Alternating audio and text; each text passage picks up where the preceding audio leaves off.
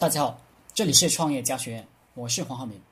今天和大家聊的话题是如何把战术打成战略，获得绝对优势，让对手看得懂也学不会，想跟也跟不上，想拼也拼不过。这很难吗？实际上极其简单。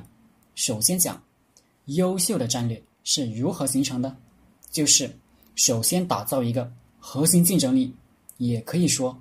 开始打造一个优秀的点，一个具体的战术，比如低价策略，然后其他每个动作都围绕这个低价策略进行优化，最终形成包括物流策略、采购策略、用人策略，都是为了低价策略服务的很多策略组。这些策略串起来，形成一条核心竞争链条。这个时候，战略就形成了。也就是说，战略其实是选好一个优势点，然后不断的优化出来的整体效果，是不是有点复杂？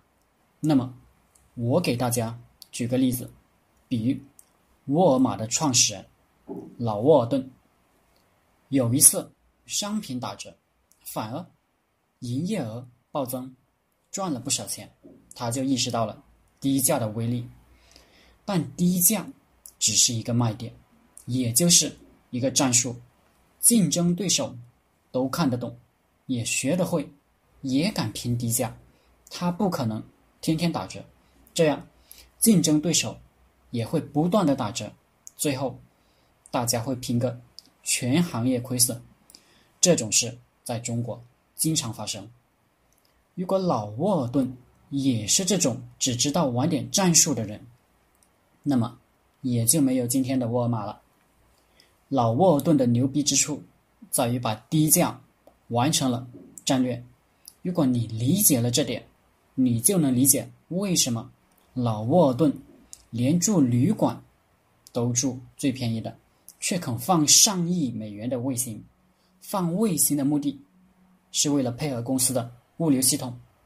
最终造成更低的价格，这一步竞争对手就一时半会看不懂老沃尔顿想干啥，就算看懂了，也犹犹豫豫不敢跟进，毕竟放一颗卫星呢。这就是发现一个有用的战术后，让每个环节都去配合这一个优秀的战术，慢慢的。